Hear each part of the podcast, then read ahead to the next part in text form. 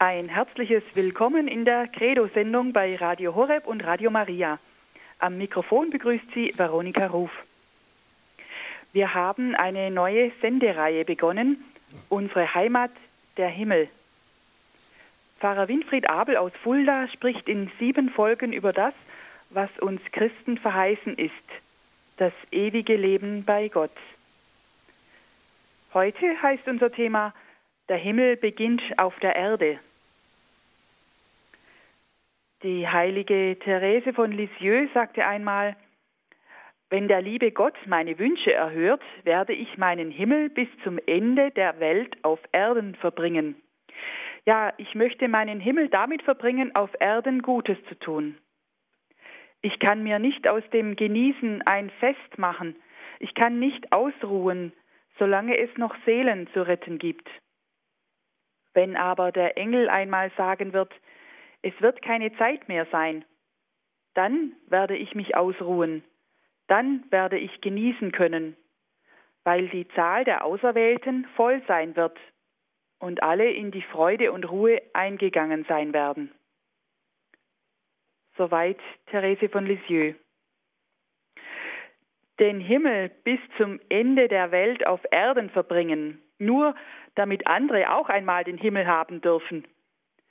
So weit geht die Liebe einer Heiligen, an der sich wohl keiner von uns messen kann. Es sind die Heiligen, die den Himmel auf Erden schaffen.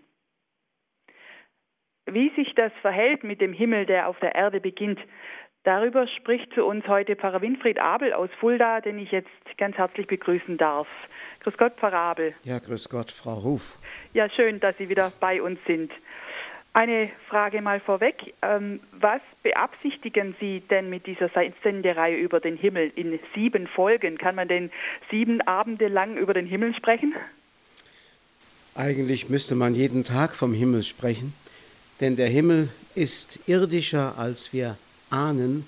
Und es gibt auf dieser Erde mehr Himmel als Hölle. Das muss man auch sehen. Die Hölle ist nur spektakulärer und vor allem spektakelhafter. Sie macht mehr Lärm.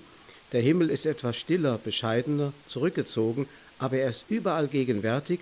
Und das ist eigentlich auch der Sinn der Sendereihe, den Hörern einmal deutlich zu machen. Es gibt viel mehr Himmel schon hier auf der Erde, als wir ahnen. Und das ist auch und besonders die Botschaft des Evangeliums und vor allem auch dieser österlichen Tage. Mhm, da wollte ich gerade noch nachfragen, wieso passt das Thema denn gerade so gut in die Osterzeit? Ja, es ist ja den Jüngern Jesus in einer ganz anderen Weise erschienen. Er war zwar derselbe und doch ganz anders. Und Jesus hat auch Wert darauf gelegt, wenn man das so sagen darf, den Jüngern auch ganz anders zu erscheinen, wenn es zum Beispiel da heißt, er kam durch verschlossene Türen, er entzog sich ihren Blicken. Sie haben gespürt, Jesus gehört einer anderen Wirklichkeit an. Und von dieser Wirklichkeit sagt ja Jesus, ich gehe euch voraus, um euch da eine Wohnung zu bereiten. Das gilt ja nicht nur für die enge ähm, Bekanntschaft von Jesu zur damaligen Zeit, sondern für alle Menschen auf dieser Erde. Mhm. Es ist uns also eine Wohnung im Himmel verheißen. Und das kommt jetzt gerade in den Blick in der Osterzeit. Mhm. Ja, Pfarrer Abel, äh, schön, dann freuen wir uns auf Ihren Vortrag und wir wollen auch gleich damit beginnen. Liebe Hörerinnen und Hörer, heute Abend also die zweite Folge unserer Heimat, der Himmel. Wenn ich das schon so sage, dann müssten Sie schon ein wenig Heimweh bekommen. Denn wenn wir noch in der Fremde sind und wir Christen verstehen uns hier auf der Erde gewissermaßen in der Fremde, wir sind wie es in der Heiligen Schrift immer wieder gesagt wird, Pilger und Fremdlinge, Nomaden auf dem Wege. Das Vorbild dafür ist das Volk Israel auf dem Zug durch die Wüste 40 Jahre bis hin zu dem Land der Verheißung. Das ist alles so gegenwärtig in unserer christlichen Botschaft, dass der Mensch eigentlich diese tiefe Sehnsucht nach Gott, dieser Heimweh nach dem Himmel, dieses Heimweh verspürt also eine Grundbefindlichkeit, die sein ganzes Wesen durchströmt. Man kann das allein schon daran ermessen, dass es keine Sehnsucht des Menschen gibt, die irdisch wirklich eine Erfüllung finden kann. Auf, dem, auf einem Gesundheitskongress, der vor einigen Jahren in Kassel einmal stattgefunden hat, sagte einer der, der namhaften Referenten, was den Menschen krank macht, ist die Ideologie der Vertröstung auf das Diesseits. Früher hat man ja, denken Sie an die Christentumskritik des Kommunismus, Karl Marx und Lenin hat man gesagt, die Religion sei Opium für das Volk, die Jenseitsvertröstung sei die große Irreführung der Menschen, sei der große Bluff, mit dem die Machthabenden das arme Volk auf spätere Zeiten vertrösten, wo es ihnen im Jenseits besser geht, um hier im Diesseits die Menschen auszubeuten. Und jetzt auf einmal dieser Satz, die, was den Menschen krank macht, ist die Vertröstung auf das Diesseits. Also ist die Diesseitsideologie das Opium für das Volk. Man kann also wirklich sagen, die größte Verirrung der Menschheit ist die Ideologie, die die Erde zum Himmel erklärt. Und diese Ideologie, die haben wir im vorigen Jahrhundert ja auf blutigste Weise verwirklicht gesehen, nicht nur in dem System des atheistischen Kommunismus, das ganze Völker in die Knechtschaft gezwungen und Millionen von Toten hervorgebracht hat, sondern auch in der Ideologie des Nationalsozialismus. Es war sicherlich das blutigste aller Jahrhunderte der Menschheitsgeschichte unter dem Vorzeichen himmlischer Zustände und paradiesischer Verhältnisse. Woher kommt diese Verirrung? Eben weil der Himmel oft als eine Projektion irdischer Verhältnisse auf eine höhere Ebene angesehen wird. Also wir denken, das, was hier auf der Erde schön ist und uns Freude macht, was uns ein Stück Erfüllung gibt, das gibt es in potenzierter Weise dann später einmal in einer himmlischen Welt. So sind ja dann auch diese Vorstellungen von einem Schlaraffenland entstanden. So ist auch die Götterwelt der Griechen und der Römer entstanden. Menschliche und irdische Verhältnisse werden auf eine höhere, oft geistige Ebene projiziert und so sind Himmelsvorstellungen entstanden, die absolut nicht der Realität entsprechen. Denn wenn wir etwas über den Himmel wissen wollen, dann dürfen wir nicht nach unseren Projektionen, Wünschen und Vorstellungen fragen, sondern wir müssen den Himmel selbst befragen, der sich uns offenbaren soll. Und darauf gibt das Evangelium ja wunderbare Antworten. Zum Beispiel hat Jesus einmal seine Jünger, es waren die drei, Petrus, Jakobus und Johannes, mitgenommen auf einen Berg, wo er betete. Und während er betete, wurde sein ganzes Wesen durchlichtet, verklärt. Auf einmal war er ein Lichtschein getaucht. Die Jünger hatten für einen Augenblick eine Möglichkeit, den Himmel zu schauen in der Person Christi um dann vielleicht wissen zu können, dass dieser Lichtschein immer unsichtbar da war und Jesus wollte sie ja auch vorbereiten auf die ganz harsche Kreuzeswirklichkeit, dass er auch am Kreuz immer noch der Verklärte war, obwohl er menschlich der ins Elend gestürzte und unterlegene, der in Schmerzen sterbende war. Aber dieser Lichtglanz seiner Herrlichkeit, und Jesus hat das ja auch gesagt, beim Abendmahlsaal und auf dem Weg zum Ölberg. Jetzt wird der Menschensohn verherrlicht. Also dieses Licht seiner Herrlichkeit ist immer gegenwärtig gewesen. Das ist den Jüngern natürlich erst viel später aufgegangen. Deswegen ist auch das Licht ein Symbol für den Himmel geworden. Es heißt ja am Anfang der Heiligen Schrift, als Gott mit der Schöpfung der Welt begann, und Gott sprach, es werde Licht und es ward Licht. Die großen Theologen aller Zeiten haben in diesem Wort allein entdeckt, dass Gott damit den geschaffenen Himmel meinte, nämlich indem die Geistwesen, ähm, die Engel und himmlischen Wesen ihren Ort haben, wo auch der Mensch später den Ort seiner Bestimmung hat, wo er einmal in der Gemeinschaft der Heiligen sein wird, im vollendeten Leben, wie wir sagen. Deswegen heißt es auch zum Beispiel im ersten Petrusbrief im Kapitel 2, er, Gott, hat uns aus der Finsternis in sein wunderbares Licht gerufen. Wir sind also hier auf der Erde noch von Finsternis umgeben, so wie das Kreuz die Verfinsterung äh, Gottes war, und dennoch das Licht war unsichtbar gegenwärtig und wir sind dazu gerufen, aus der Finsternis ins Licht zu gelangen. Da habe ich ein Bild vor Augen, das von dem berühmten holländischen Maler Bruegel stammt, wo ein Engel gezeigt wird, der die Seelen der Verstorbenen durch einen dunklen Tunnel in ein wunderbares Licht hineinführt. Ein wunderbares Bild eben für diese Wirklichkeit. Unser Leben ist einfach hier auf der Erde noch in diesem dunklen Tunnel, aber das Licht ist schon sichtbar und auch schon wirksam. Vielleicht ist es gut, hier in diesem Moment mal einen kurzen Rückblick zu halten und mal darauf zu schauen, wie kommt eigentlich diese Finsternis zustande durch das, was wir theologisch den Sündenfall nennen. Das heißt, im Sündenfall hat der Mensch oder der, der sich gegen Gott aufgelehnt hat, das ging ja auch schon in der Engelwelt so, sich losgekoppelt von der Lichtwelt Gottes und ist zu einem Wesen der Finsternis geworden. Deswegen heißt ja auch der Engel ein, ein Engel der Finsternis als Teufel. Und deswegen heißt auch der, der der gefallene Engel war, der Luzifer, der eigentlich dazu da war, Licht zu tragen, Licht zu empfangen, aber wenn er sich selbst zur Lichtquelle erklären will, die ja nur Gott sein kann, dann wird er ein Engel der Finsternis. Das heißt, im Grunde ist es genau derselbe Vorgang, von dem ich zu Anfang sprach. Sobald man anfängt, die Welt ohne Gott zu erklären, und diese Erde zum Paradies machen zu wollen, taucht man ein in die Finsternis, löst den Himmel ab von der Erde und verliert die himmlische Atmosphäre.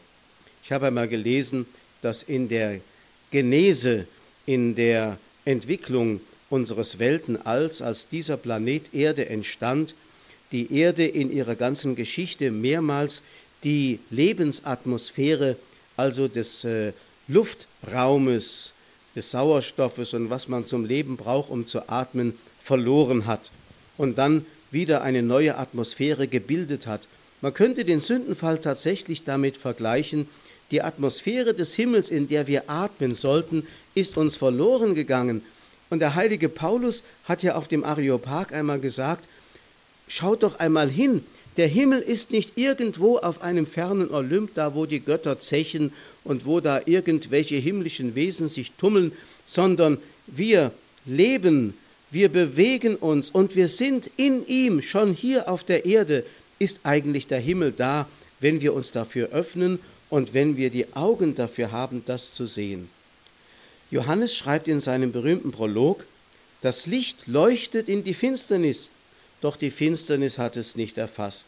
Das wahre Licht, das jeden Menschen erleuchtet, kam in die Welt. Man kann also sagen, in Christus ist der Himmel wieder mit der Erde verbunden worden und damit ist der Himmel auch wieder irdisch geworden.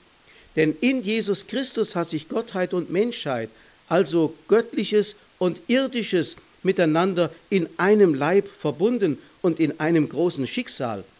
Aber das war im Grunde auch schon im alten Bund da. Der heilige Paulus sagt zum Beispiel einmal, schon die Israeliten haben aus dem Felsen getrunken, aus dem Felsen des lebendigen Wassers, äh, und dieser Fels war Christus, schreibt er einmal im Korintherbrief. Das heißt, auch wenn da von einer Feuersäule die Rede ist, die das Volk Israel durch die Wüste begleitet hat, dann war mit ihnen schon der Himmel unterwegs und sie hatten schon eine Orientierung, da geht es hin. Natürlich waren die Israeliten immer wieder versucht, diese himmlische Vision irdisch zu deuten und äh, aus äh, dem himmlischen Brot ein irdisches Brot zu machen. Wir wissen ja, welche Versuchungen und Anfechtungen die Menschen zu allen Zeiten begleitet haben. Also in Christus kommt der Himmel auf uns zu, aber in einer anderen Weise, als die Menschen sich das oft vorstellen. Nämlich der Himmel ist nicht bei uns und will nicht nur bei uns bleiben, wie die Jünger das ja auch verspürt haben. Denken wir an den Gang nach Emmaus, wo der Auferstandene den beiden ähm, entmutigten Jüngern begegnet ist, die die Köpfe hängen ließen, deren Illusionen und Hoffnungen sich äh, ähm, aufgelöst hatten in nichts. Und äh, auf einmal spürten sie dieses bei Jesus sein, das in ihrem Herzen auf einmal sich regte. Brannte nicht unser Herz. Allein dieses bei Jesus sein hätte ihnen genügt, aber dass Jesus noch weitergehen wollte, nämlich in ihnen sein wollte.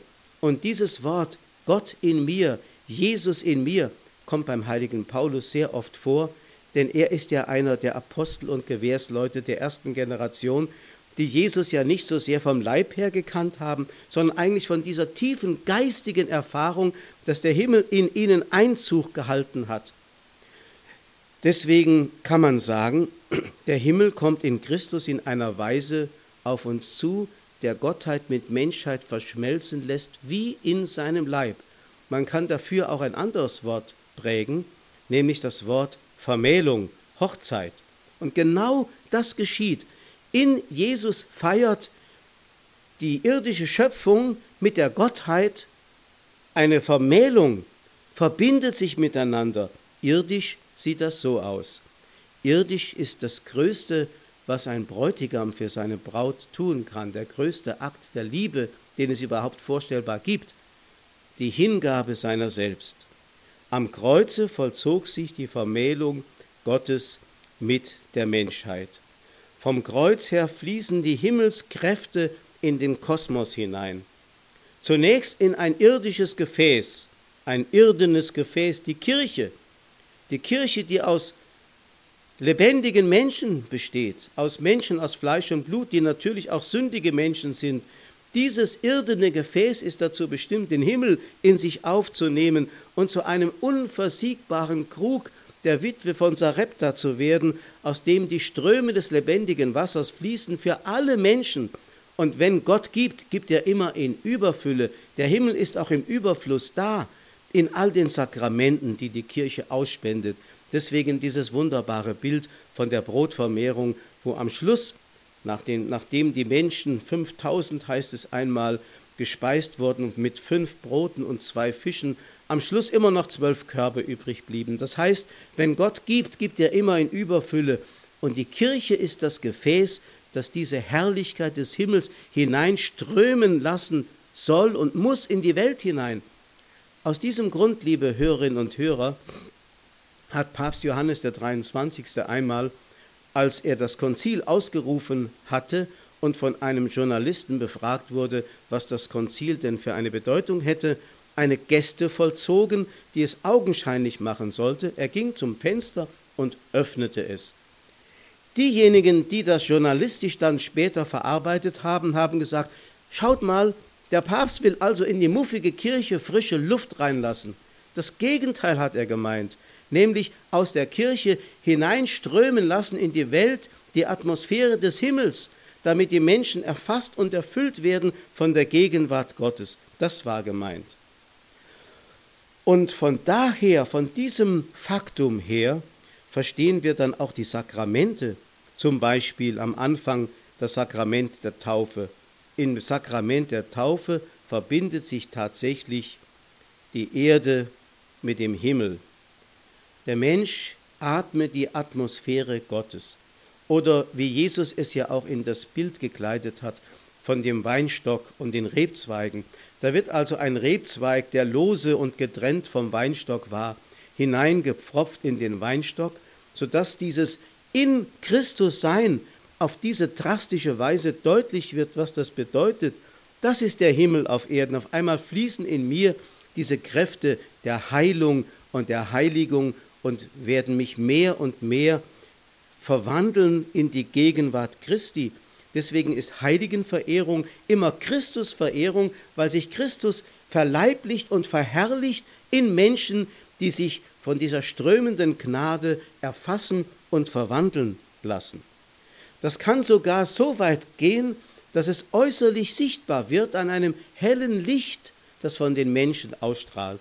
Es wird zum Beispiel einmal erzählt aus dem Leben des heiligen Franz von Assisi, dass der heilige Franziskus, als er einmal betete in Portiuncula, in dem kleinen Wäldchen südlich von Assisi, dass da plötzlich ein heller Lichtschein von ihm ausging und die ganze Umgebung erfüllte, sodass die Leute in Assisi meinten, es brennt dort unten und die Feuerwehr ausgeschickt haben, um diesen Brand zu löschen, um dann zu sehen, der heilige Franz betete in seiner Zelle und war ganz hingerissen von der Schönheit Gottes. Eine ähnliche Geschichte wird im 19. Jahrhundert erzählt von dem russischen Heiligen und Einsiedlermönch Seraphim von Sarow, dass wenn er betete in seiner Waldzelle, der ganze Wald erfüllt wurde mit einem hellen Licht, das nachts ausstrahlte und die ganze Gegend erhellte. Und wenn Menschen zu ihm kamen zu einem Gespräch, dann wurde es regelmäßig immer wieder erfahren, dass diese Menschen in der Gegenwart dieses Heiligen, also Seraphim von Sarow, erfüllt worden mit einem solchen Glück, mit einem solchen Frieden, dass sie meinten, im Himmel zu sein. Und wenn sie dann von diesem Ort und diesem Mann weggingen, hat sich langsam äh, in den äh, darauffolgenden Stunden und Tagen dieses wunderbare Erlebnis wieder verflüchtigt. Also den Himmel auf Erden erfahren, einen tiefen Frieden erfahren, dieses Einssein mit Gott ist jedem Menschen angeboten und geschenkt und beginnt in der Taufe. Deswegen nennt Jesus die Taufe ja auch im nächtlichen Gespräch mit Nikodemus das Geborenwerden von oben. Du bekommst eine neue Existenz. Das wird ja auch im Taufritus deutlich gemacht, allein dadurch, dass dem Täufling das weiße Gewand übergezogen wird, angezogen wird. Und das geschieht ja in der Osternacht, um darauf hinzuweisen, hier handelt es sich wirklich um ein österliches Geheimnis. Der Mensch darf Christus anziehen als sein neues Gewand, das bleibt natürlich nicht nur äußerlich, sondern soll innerlich sich ereignen. Der Mensch soll in Christus so verwandelt werden, dass er am Ende sagen könnte, wie der heilige Paulus sagt, nicht mehr ich lebe, sondern Christus lebt in mir. Das ist der Himmel auf Erden. Christus in mir. Und man kann sagen, das, was die Menschheit, wenn sie vom Himmel sprechen, immer in der Zukunft erwarten oder erhoffen, hat sich bereits hier auf der Erde vollendet, ist bereits geschehen. Deswegen schreibt der heilige Paulus im Brief an die Epheser im zweiten Kapitel, er, Gott, hat uns mit Christus auferweckt und hat uns mit ihm einen Platz im Himmel gegeben. Paulus spricht hier bereits vom Perfekt, das ist bereits geschehen und ist nicht bloß Zukunft. In der Zukunft wenn wir die Schwelle des Todes überschreiten, wird es dann vor unseren Augen offenbar. Dann sehen wir die Herrlichkeit, die wir hier auf Erden schon immer hatten. Und dann werden wir im Rückblick auf unser vergangenes irdisches Leben wahrscheinlich aus dem Staunen nicht mehr herauskommen. Ja, er hat uns wirklich mit Christus auferweckt und zusammen mit ihm jetzt schon einen Platz im Himmel gegeben. Oder im Kolosserbrief im dritten Kapitel schreibt er, ihr seid mit Christus auferweckt. Darum strebt nach dem, was im Himmel ist, wo Christus zur Rechten Gottes sitzt. Ihr seid bereits gestorben und euer Leben ist bereits mit Christus verborgen in Gott. Verborgen und wie gesagt, wir sollen immer noch nach dem streben, was oben ist, das heißt, was sich bereits an uns ereignet hat, hat auch eine gewisse Zukunftsträchtigkeit in Bezug auf das, dass es endlich an uns, an unserem ganzen Wesen so offenbar wird, dass unser ganzes Wesen eingetaucht wird in die Unvergänglichkeit und Schönheit des Himmels.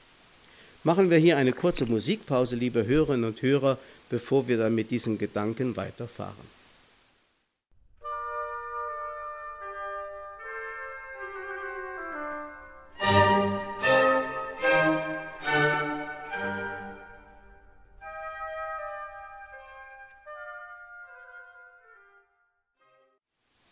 Haben eingeschaltet bei Radio Horeb und Radio Maria in der Credo-Sendung. Der Himmel beginnt auf der Erde, so unser Thema heute. Es ist der zweite Teil der Sendereihe Unsere Heimat, der Himmel. Es spricht zu uns Pfarrer Winfried Abel aus Fulda Neuenberg.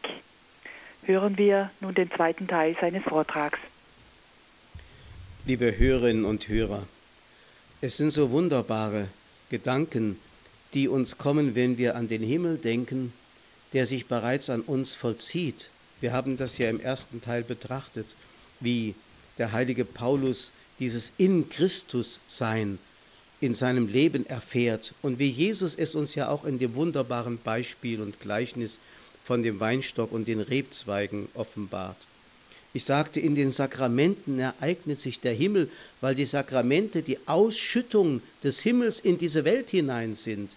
Die Kirche ist das kostbare Gefäß, wenn auch brüchig und irdisch, aber der Inhalt ist es ja, den sie vermitteln darf in diese Welt hinein. Die Fenster werden aufgerissen, die frische Atmosphäre des Himmels strömt in die Welt hinein.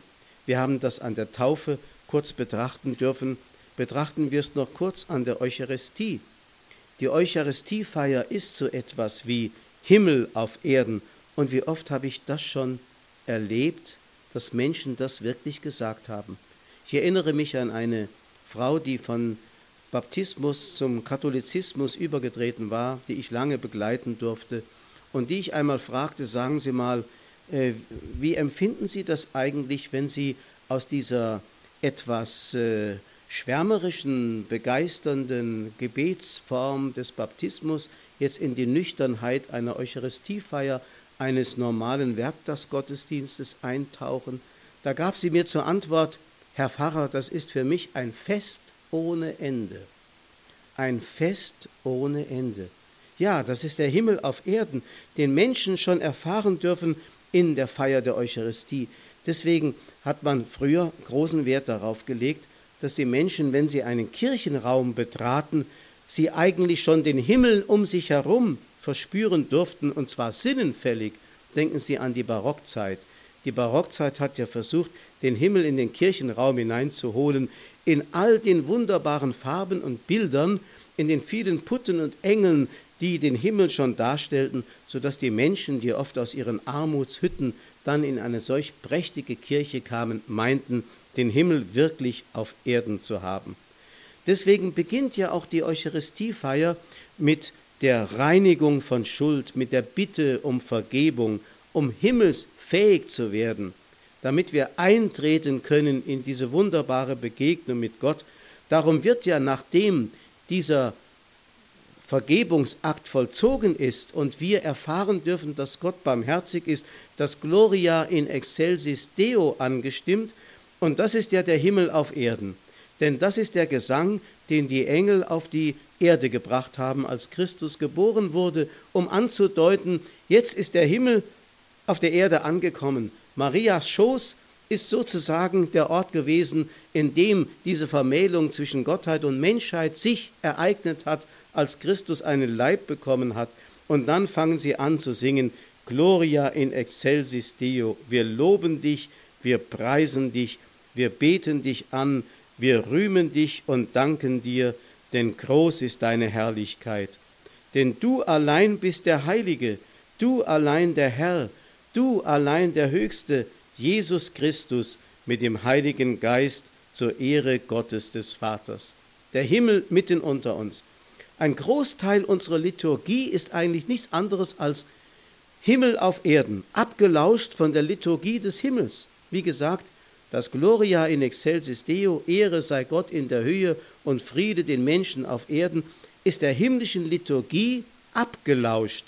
Genauso wie zum Beispiel nach dem Preisgesang, den wir die Präfation nennen, also die einleitende, ähm, der einleitende Preisgesang zum Hochgebet abgeschlossen wird, wiederum mit dem Heilig, Heilig, Heilig abgelauscht der himmlischen Liturgie bei Jesaja im Kapitel 6, Vers 3, äh, in der Berufungsvision, wo Jesaja den Himmel offen sieht, da erlebt der himmlische Liturgie und diese himmlische Liturgie verknüpft sich mit der irdischen der Menschen und wird zu einer wunderbaren Einheit. Deswegen ist bei jeder Messfeier die ganze Welt der Heiligen und die Welt der Engel, der ganze Himmel immer gegenwärtig. Oder wenn ich einmal die heilige Messe im ganz kleinen Kreise feiere, vielleicht nur mehr mit einer Person in unserer kleinen Hauskapelle, ja, dann weiß ich, dass das vor der großen und in der großen Gemeinschaft der Heiligen und der Engel geschieht. Natürlich sage ich dann auch immer, der Herr sei mit euch und nicht, weil nur eine Person da ist mit dir, weil ich weiß, hier ist die ganze Kirche da. Und äh, deswegen kann ich das so sagen. Und dieses Wort, der Herr sei mit euch, ist ja auch zugleich eine Bestätigung. Der Herr ist mit euch. Er ist mitten unter uns, wenn wir uns versammeln als Gemeinde, wenn wir das Wort Gottes verkündet hören, wenn wir das Brot des Lebens empfangen, ja, und wenn wir dann ausgesendet werden hinaus in die Welt, um den Duft Christi hinauszutragen, also den Himmel hineinzutragen in diese irdische, oft so graue Alltagswelt, das ist alles Himmel auf Erden, das ist Verbindung zwischen Gott und Mensch. Deswegen legt die Kirche einen großen Wert darauf, dass der Mensch die Liturgie nicht zu einem eigengemachten Werk umfunktioniert, wie das heute leider oft geschieht. Die Liturgie muss immer noch Liturgie des Himmels auf Erden bleiben. Und deswegen ist sie festgelegt und deswegen sollen wir von ihr nichts hinwegnehmen und nichts hinzutun, wie das Konzilsdokument Sacrosanctum Concilium über die heilige Liturgie sagt. Die Liturgie ist eben diese Feier, die uns den Himmel auf Erden schenkt. Und zum Abschluss des Kanons heißt es ja, per ipsum durch ihn, mit ihm und in ihm ist dir, Gott allmächtiger Vater, in der Einheit des Heiligen Geistes alle Ehre und Verherrlichung. Das ist Himmel, so werden wir es also auch im Himmel singen dürfen. Und das Gebet, das der Herr uns gegeben hat, das Vaterunser, ist nichts anderes als die Sehnsucht nach der Vollendung des Himmels, nämlich dass sein Name herrlich sei dass sein Reich vollendet werde und komme, dass sein Wille in allem geschehe, das ist der Himmel. Manche Menschen denken immer, ach, ich bete doch lieber um das tägliche Brot und um die Dinge, die ich als tägliche Bedürfnisse zum täglichen Bedürfnis brauche. Aber genau das ist der gemeint im Vater unser, die Sehnsucht des Menschen nach dem Himmel. Und er stillt ja auch diese Sehnsucht, indem er uns jetzt schon den Vorgeschmack gibt im Brot des Lebens. Und liebe Hörerinnen und Hörer, vielleicht ist Ihnen schon mal aufgefallen, dass unter allen Sakramenten nur eines bleibt, nämlich Eucharistie. Alle anderen gehören dieser irdischen Wirklichkeit an. Im Himmel wird nicht mehr getauft, nicht mehr gefirmt und nicht mehr geheiratet. Aber im Himmel wird immer noch Eucharistie gefeiert. Im Himmel dürfen wir immer noch eins sein mit ihm in dieser wunderbaren Verschmelzung. Deswegen wird von Hochzeit gesprochen. Deswegen hat Angelus Silesius einmal äh, so schön in diesem Kirchenlied gesagt, schau, dein Himmel ist in mir. Vorwegnahme. Eucharistie ist hier Vorwegnahme und dort vollendetes, vollendetes Dasein, vollendete Wirklichkeit. Oder einmal sagt Angelus Silesius in seinen berühmten Sprüchen beim cherubinischen Wandersmann, Halt an, wo läufst du hin? Der Himmel ist in dir. Suchst du Gott anderswo, du fehlst ihn für und für. Und da laufen wir Menschen durch die Gegend, sensationssüchtig, um da noch ein Wunder zu erleben und dort noch eines. Oder wie, der Heilige, wie Thomas von Kempen, der Autor der Nachfolge Christi einmal schreibt, da machen wir Wallfahrten, um irgendeinen Knochen eines Heiligen zu verehren. Und jeden Tag dürfen wir Christus selbst berühren und in uns aufnehmen in der Eucharistie. Das ist doch der Himmel auf Erden. Ja, und den Himmel auf die Erde zu bringen, das ist auch unser Apostolat. Das war eigentlich das Apostolat, wie es zum Beispiel Mutter Teresa verstanden hat. Sie hat sich nicht als Sozialarbeiterin verstanden, sondern als die Himmelsträgerin zu den Menschen. Ich möchte einfach mal einige Zitate ohne großen Kommentar Ihnen bringen. Mutter Teresa schreibt, unser Handeln ist nur dann wirklich apostolisch, wenn wir ihm erlauben, in uns und durch uns zu wirken mit seiner Kraft, mit seinem Verlangen, mit seiner Liebe. Jesus hat die Welt erlöst und die Menschheit gelehrt, seinen Vater zu lieben. Dieses Werk ist sein Werk, und damit es fortdauere, müssen wir seine Werkzeuge sein, unsere kleinen Aufgaben erfüllen und dann abtreten.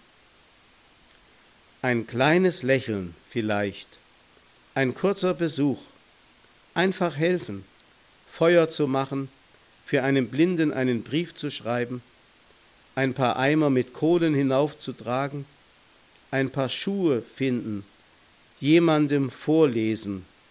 Das ist wenig, ja, ganz wenig, aber es wird unsere Liebe zu Gott in die Tat umsetzen. Auch wenn wir wenig Geld zusammenbringen, aber dafür mehr von der Liebe Christi verbreiten und ausstrahlen, wenn wir dem hungernden Christus nicht nur ein wenig Brot geben, sondern auch ein wenig von unserer Liebe, von unserer Gegenwart, von unserer Gemeinschaft, dann könnte dies die lebendige und wirkliche Explosion der Liebe sein, die Gott für die Welt hat. Ohne unser Leiden wäre unser Werk zwar ein sehr gutes und nützliches, aber nur ein soziales Werk und nicht das Werk Christi. Es hätte keinen Anteil an der Erlösung.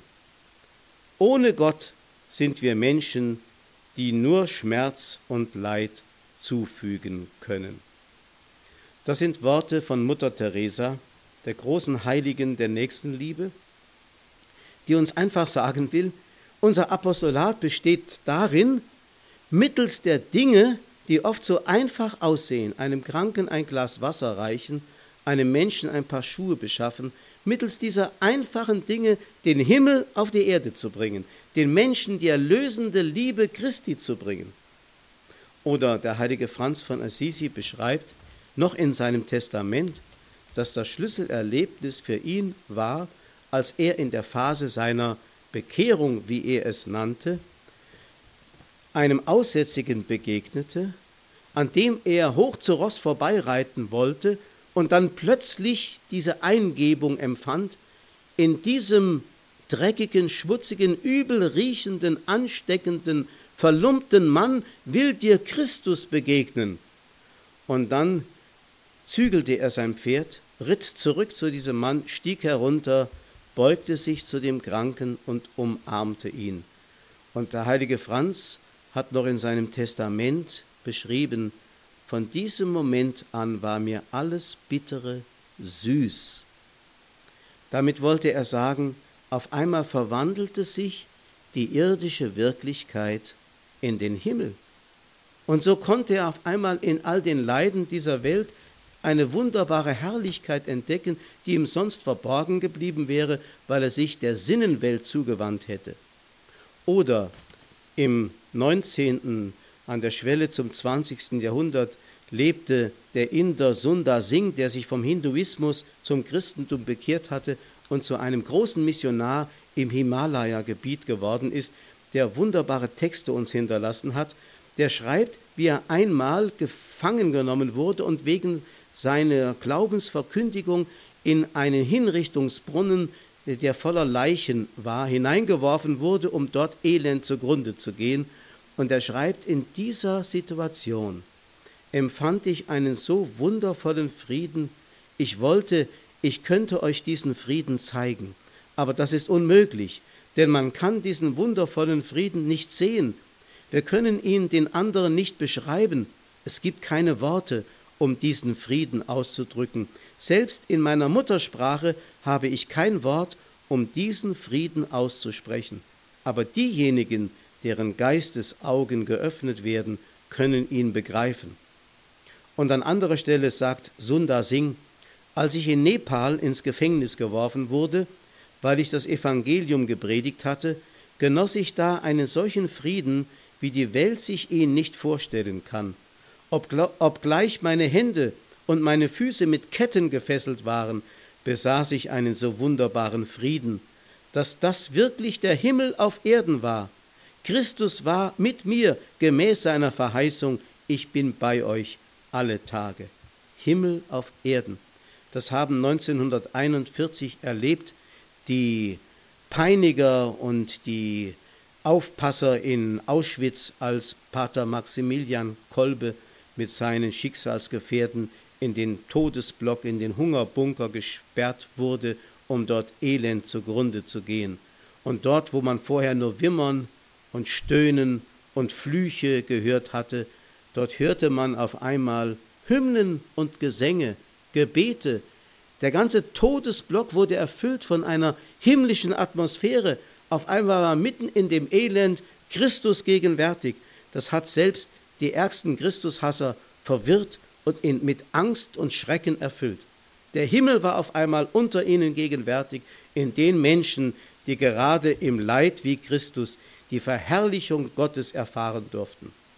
Oder es gibt dieses berühmte geistliche Buch Aufrichtige Erzählungen eines russischen Pilgers, das, wenn Sie es nicht kennen, ich Ihnen sehr zur Lektüre empfehlen möchte, wie dieser einfache Bauersmann, der alles verloren hatte, Familie und Haus und Hof, sich von Gott in die Pilgerschaft hinein berufen erkannte und dann das Herzensgebet erlernte und dann schließlich zu der Erkenntnis kommt, das Herzensgebet erfüllte mich mit solcher Wonne, dass ich nicht glaubte, es könnte jemand auf der Erde geben, der glücklicher wäre als ich, und ich konnte es nicht verstehen, dass es noch größere und herrlichere Wonnen im Himmelreich geben würde.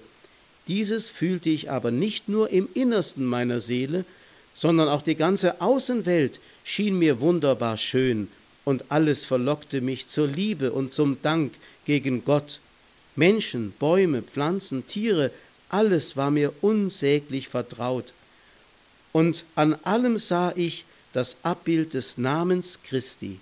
Mitunter empfand ich eine so große Freude, als wäre ich König geworden. Ja, liebe Hörerinnen und Hörer und Hörer, wir kommen ja so langsam zum Schluss. Ich darf Ihnen noch einmal einen Himmelsgewährsmann zitieren, und zwar diesen barocken Prediger Abraham a Sancta Clara, 1709 verstorben, einer der originellsten Prediger, den die Christenheit hervorgebracht hat. Ich möchte Ihnen einen Auszug aus einer seiner Himmelspredigten einmal geben. Schau nach oben, sagt er.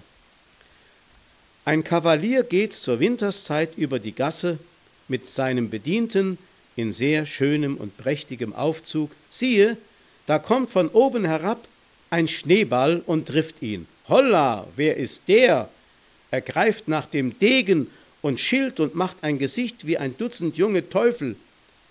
Wie er also voller Trutz hin und her geschaut, da nimmt er wahr, dass eine adelige Dame und ihm nicht übel geneigtes Frauenzimmer den Schneeball heruntergeworfen. Oh, oh, da ist das trübe Wetter augenblicklich vergangen. Er bückt sich und bedankt sich und hält es für eine besondere Gnade, und es fehlt wenig, dass er den Schneeball vor lauter Liebe auffrisst und aus seinem Herzen eine Eisgrube macht. In Summa, er hält es für eine große Gnade, dass er von ihr geworfen wurde. Fällt eine Widerwärtigkeit über uns Menschen, ei, so lasst uns deretwegen nicht murren, nicht klagen, nicht trauern, nicht weinen, nicht fluchen, nicht zanken, nicht wüten, nicht toben, nicht seufzen, sondern schauen wir lieber in die Höhe. Da werden wir sehen, dass wir von niemand andern sind getroffen worden als von den lieben Händen Gottes, dessen einziges Ziel und Ende es ist, uns zu sich zu bringen. Ja, also mitten im Leid und in der Widerwärtigkeit, wie dieser barocke Prediger es auf seine sehr drastische Weise uns schildert, dürfen wir den Himmel auf Erden erfahren. Und weil wir am Anfang in der Anmoderation Therese von Lisieux gehört haben, möchte ich auch mit einem Zitat von ihr diese Betrachtung der Himmel beginnt auf der Erde auch beenden. Therese von Lisieux, die einmal gesagt hat, es habe, soweit sie sich erinnern könne, nie einen Moment gegeben, in dem sie nicht in der Gegenwart Gottes gelebt hätte. Und so sagt sie, mein Himmel ist, immer in seiner Gegenwart zu bleiben.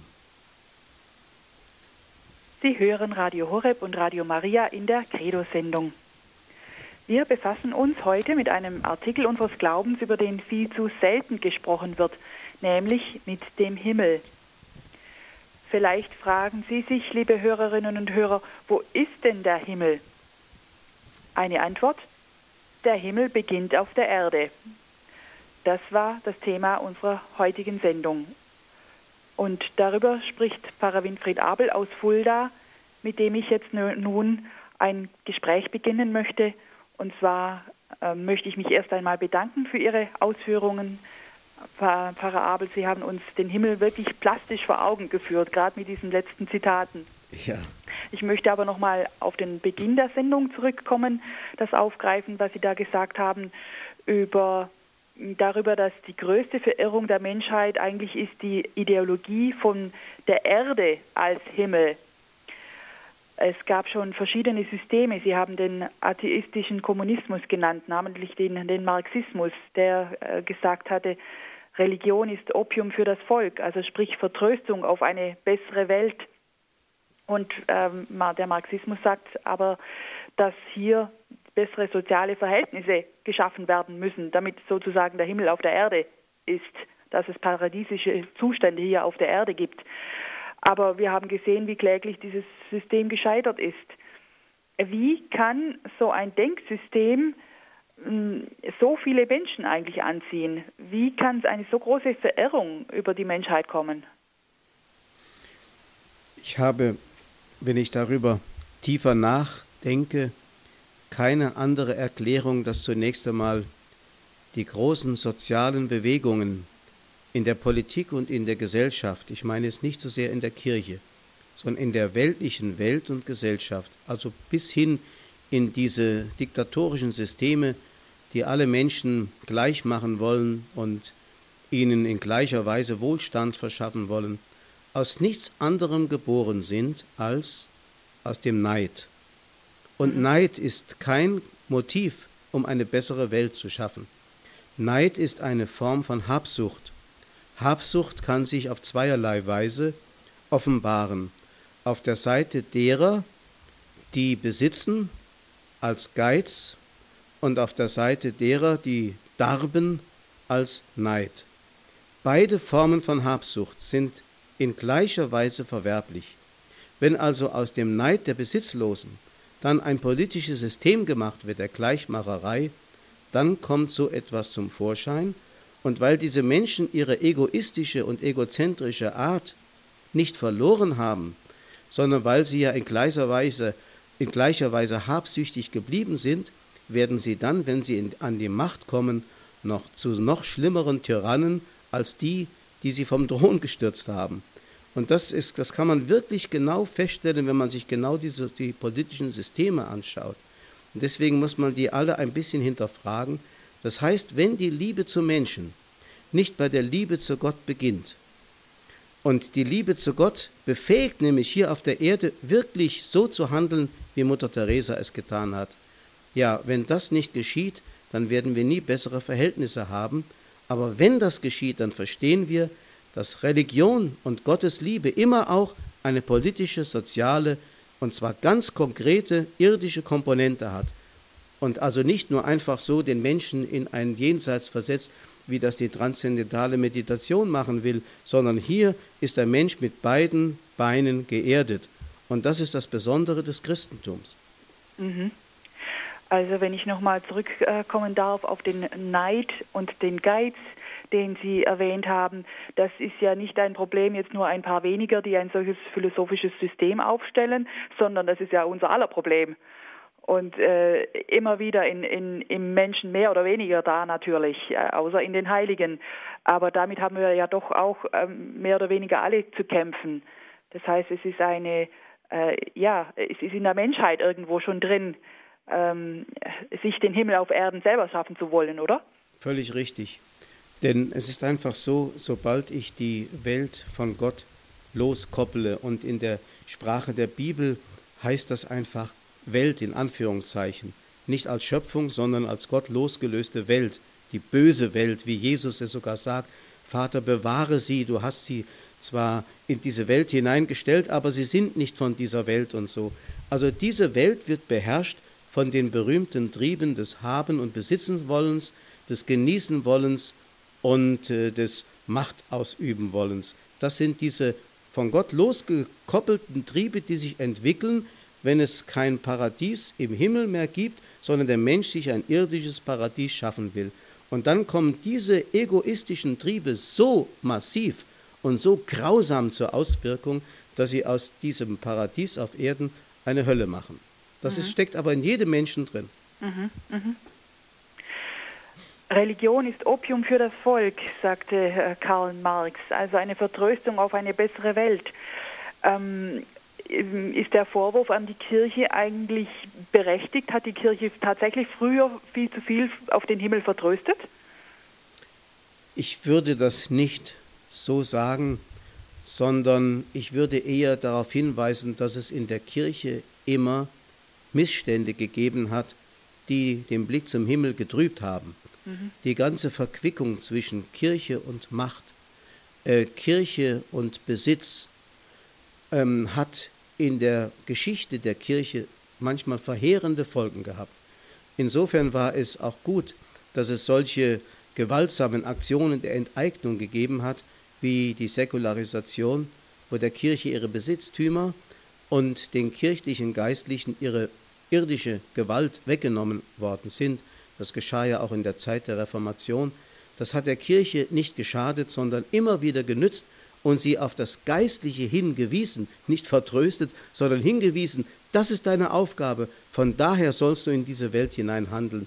Und dieser Blick in den Himmel wurde dadurch getrübt, dass die Kirche sich zu sehr mit der Welt vermengt hat. Das waren Irrwege, die müssen wir eigentlich als große Sünde äh, bekennen, die in der Kirche immer wieder vorkamen und heute auch noch vorkommen. Ja, das möchte ich gerade sagen.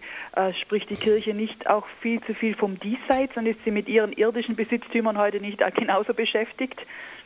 Ja, ich staune, mit welch einer Ängstlichkeit man versucht, den irdischen Wohlstand der Kirche zu halten und wie diese Aufforderung des Papstes bei seiner berühmten Freiburger Rede im vergangenen September wo er die Entweltlichung der Kirche anmahnte, sofort korrigiert wird von unseren Würdenträgern und den Hirten des Volkes zu sagen, ja, aber er hat natürlich nicht gemeint, dass die Kirchensteuer abgeschafft werden muss und dies und jenes. Und am Schluss bleibt doch alles wieder beim Alten. Mhm, mh. Ja, aber das ist auch wieder so etwas, was in uns allen ist. Wir dürfen es ja nicht nur so auf die Kirche als anonyme ähm, Größe schieben, sondern wir sind doch auch eigentlich recht zufrieden mit unserem Leben. Wir haben ja einen Wohlstand, wir haben eine, viele haben gute Gesundheit. Äh, wir haben zwar jetzt nicht den Himmel auf Erden, aber aber doch schon, dass man hier zufrieden sein könnte. Und wie kann man äh, die Menschen wieder dafür sensibilisieren, dass es noch etwas anderes, etwas Größeres gibt, etwas, was über diese Welt jetzt hinausragt?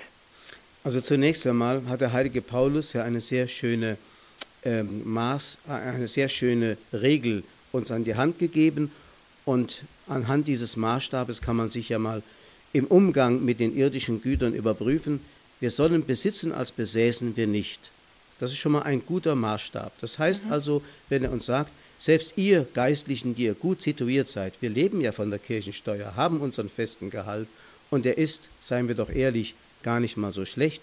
Wir sollten uns innerlich mit diesem Gedanken vertraut machen, dass wir diese Dinge nicht unbedingt brauchen, dass wir jederzeit bereit wären zu verzichten und es nicht so machen, wie einmal ein Geistlicher einer anderen Konfession, ich will die jetzt nicht nennen, zu mir sagte, wenn die Kirchensteuer eines Tages abgeschafft wird, wüsste ich keinen, der dann noch Pfarrer sein wollte. Also wenn ich so rede, dann bin ich wirklich nicht ein berufener Priester, das muss ich sagen. Mhm.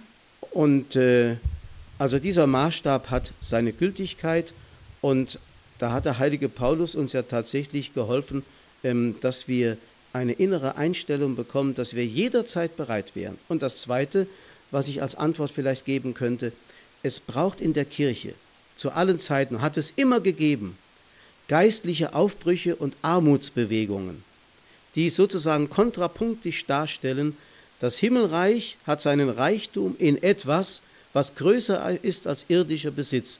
Es ist die berühmte Perle, um deren Willen ich alles hingebe. Es ist der Schatz im Acker, für den ich alles verkaufe und auf diesen Schatz mich konzentriere. Der heilige Paulus sagt, ich habe um seinetwillen alles aufgegeben.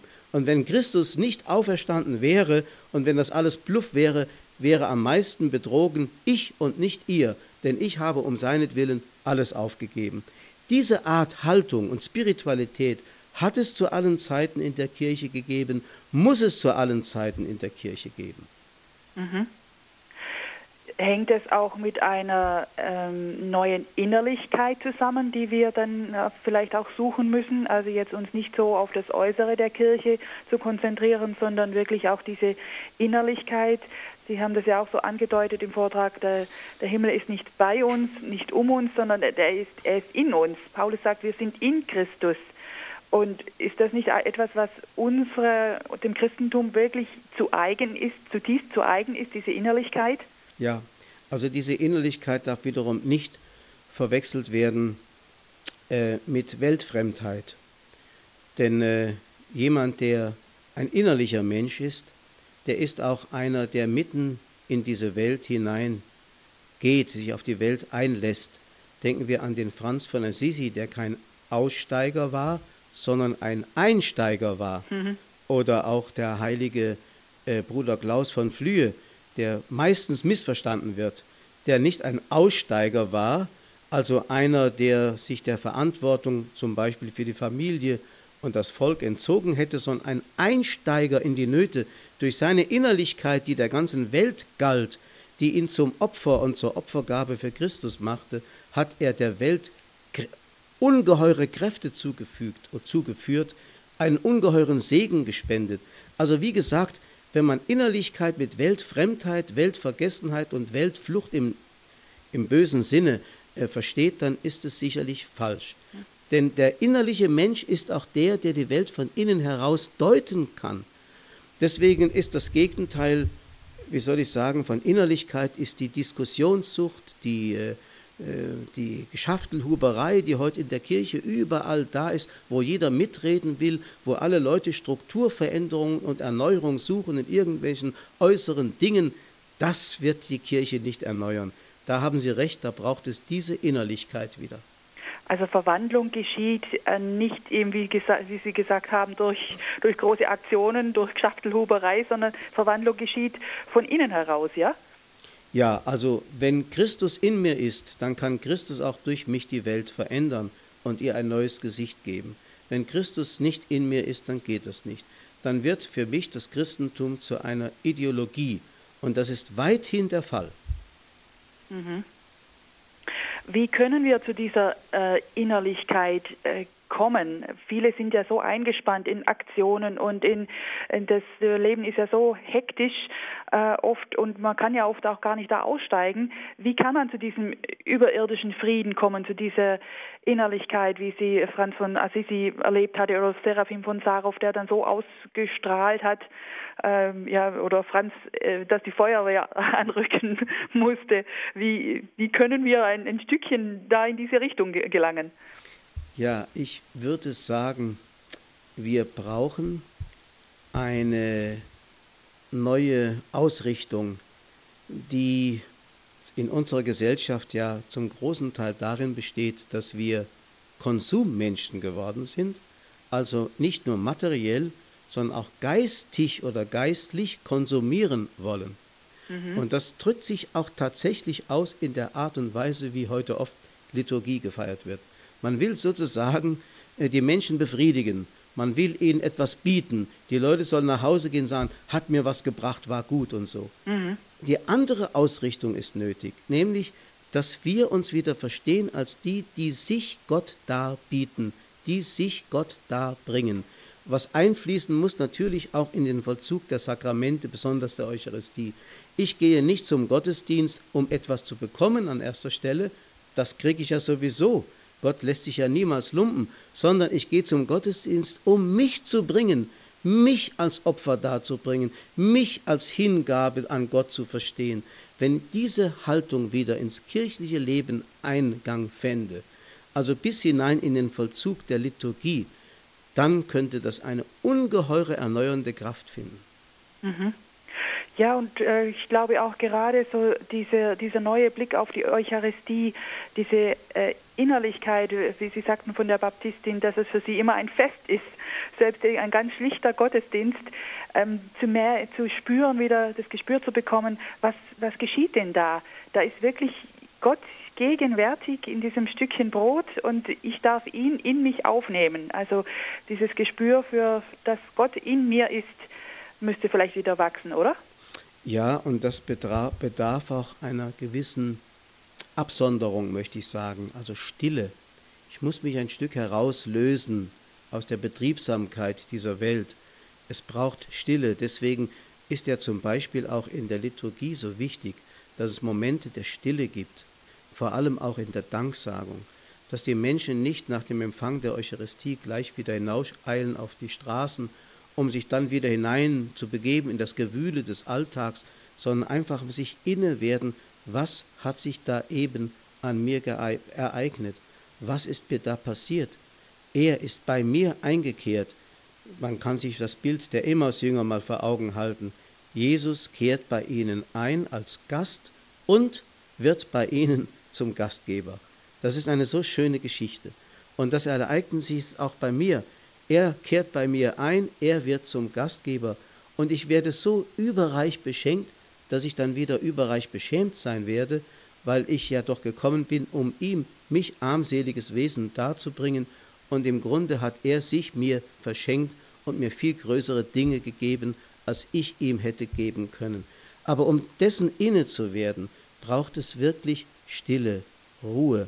Ich versuche das zum Beispiel gerade jetzt in diesen Tagen den Kindern beizubringen, die am kommenden Sonntag, also übermorgen, zur ersten heiligen Kommunion gehen. Ihnen zu sagen, schaut mal, was da passiert, das ist so groß, dass ihr ein ganzes Leben braucht, um es ausloten zu können. Mit einer Erst- und Einzig-Kommunion ist das nicht geschafft. Ihr müsst immer wieder und immer wieder zu dieser Quelle der Gnade gehen. Ja, das wäre gerade jetzt noch meine letzte Frage gewesen. Jetzt in dieser Zeit Erstkommunion, wie kann man denn Kinder hinführen äh, zu dem Geheimnis, zu dem Himmel, der sich äh, in der Messe abspielt? Ja, also ähm, man kann den Kindern ja wunderbar das Abendmahl erklären im Blick auf die Kreuzeshingabe Jesu, wenn er sagt, mein Leib für euch gegeben, mein Blut für euch vergossen. Und dann habe ich den Kinder, die Kinder gefragt, sagt mal, wo ist denn Jesus zum ersten Mal mit dem Brot in Berührung gekommen? Und dann habe ich ihnen und zum großen Erstaunen der anwesenden Eltern gesagt, Jesus ist ja schon im Haus des Brotes geboren worden. Also in Bethlehem. Bethlehem heißt ja Haus des Brotes. Und er hat sich in eine Futterkrippe legen lassen. Das haben die Kinder verstanden. Nämlich in die Futterkrippe wird das gelegt, was gefuttert werden soll. Und Jesus ist gekommen, um sich als Futter, als Lebensmittel für uns Menschen zu geben. Nehmet hin und esset, das bin ich für euch. Das hat er schon in Bethlehem ohne Worte gesagt und das ist eine Lebenshaltung gewesen. Das kann man den Kindern wirklich erklären. Mhm. Schön, sehr schön. Ja, Pfarrer Abel, ich würde so gerne noch weiter mit Ihnen sprechen, aber die Sendezeit ist leider vorbei. Ja. danke, danke für dieses anregende Gespräch.